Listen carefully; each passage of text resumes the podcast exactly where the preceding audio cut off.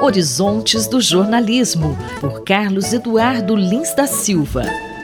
Professor Carlos Eduardo, quando o New York Times comprou a plataforma Woodle, ou o site The Athletic, o jornal tinha expectativa de atrair mais assinantes com isso. Até agora, o que pode ser dito dessa estratégia? Que ela está funcionando muito bem, Márcia porque os números do New York Times eh, são cada vez mais eh, expressivos em termos de número de assinantes, e grande parte dos novos assinantes são assinantes que foram para o jornal por causa de alguns desses novos produtos que o New York Times passou a oferecer nas suas plataformas. Eh, hoje, o New York Times tem quase 10 milhões de assinantes e eles pretendem chegar a 15 milhões em 2027 e mais de 10% desses assinantes, ou seja, cerca de um milhão de pessoas, assinam apenas os jogos do New York Times, não notícias. E isso é, afinal, uma novidade que pode ser muito boa para os números, para as contas do New York Times, mas para o jornalismo em si não é tanto, porque a gente está percebendo que, em grande parte, as pessoas estão assinando o jornal não por causa das notícias, não por causa das análises, mas por causa dos jogos e de outros produtos que não são jornalísticos. Isso, inclusive, Márcia, me fez lembrar quando a Folha de São Paulo conseguiu o recorde histórico de número de exemplares vendidos nos meados da década de 90, quando a edição de domingo vendia um milhão de exemplares entre assinantes e venda avulsa, que na venda avulsa ocorria um fenômeno que era bastante chocante, porque esse aumento das assinaturas ele se deu basicamente por causa dos brindes que a Folha oferecia.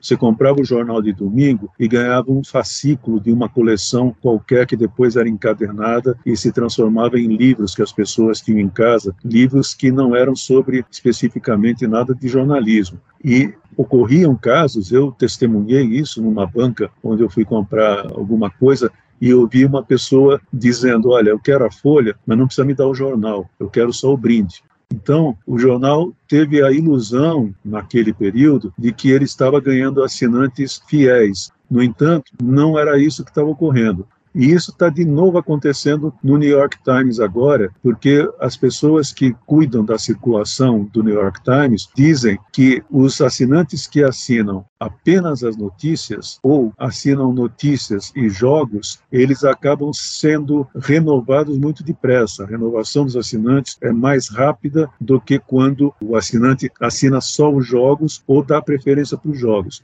Então, pode ser eu não estou afirmando que sim, porque não existem estudos que eu conheça que comprovem essa hipótese, pode ser que o sucesso do New York Times não seja um sucesso devido apenas ao seu jornalismo e mais ainda, pode ser que as pessoas estejam afinal se distraindo quando compram a assinatura do New York Times em vez de estarem se informando a respeito dos problemas da sociedade. Professor, se por um lado isso ajuda a resolver o problema do financiamento do jornalismo, né, que a gente sabe que é grave no mundo todo, por outro lado também a gente não pode correr o risco do jornalismo acabar virando um produto acessório dentro da empresa, que é o New York Times, e em última instância acaba perdendo relevância. É, esse é o receio maior. Eu não acho que isso esteja acontecendo já, mas são 10% dos assinantes que não querem as notícias.